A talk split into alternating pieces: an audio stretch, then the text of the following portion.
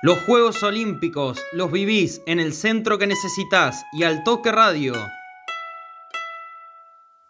Te traemos el resumen del día y lo que va a venir.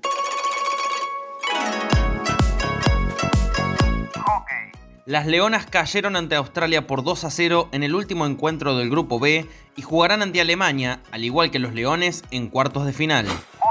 Las Panteras tropezaron ante Turquía por 3 a 0 en sets, con parciales 25-23, 25-20 y 25-18. Solo les queda su encuentro ante China para cerrar el grupo. Sextos, decimocuartos y décimos fueron las posiciones en las tres regatas del día para Santiago Lange y Cecilia Carranza Zaroli, quien compitió con una lesión en la espalda. La dupla de Nacra 17 mixtos se encuentra sexta en la general.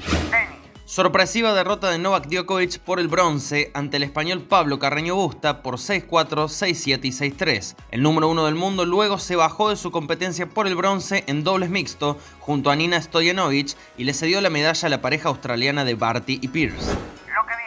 A las 21.30 de este sábado, los Leones jugarán por los cuartos de final de hockey masculino ante Alemania.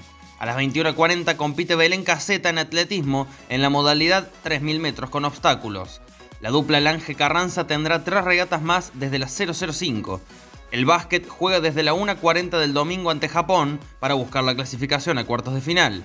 Los gladiadores cierran su participación en handball masculino ante España desde las 2 y cuarto de la mañana. Y el vóley masculino va por la clasificación desde las 9.45 de la mañana ante Estados Unidos. El centro que necesitas te trae toda la información de los Juegos Olímpicos Tokio 2020. Nos escuchamos mañana.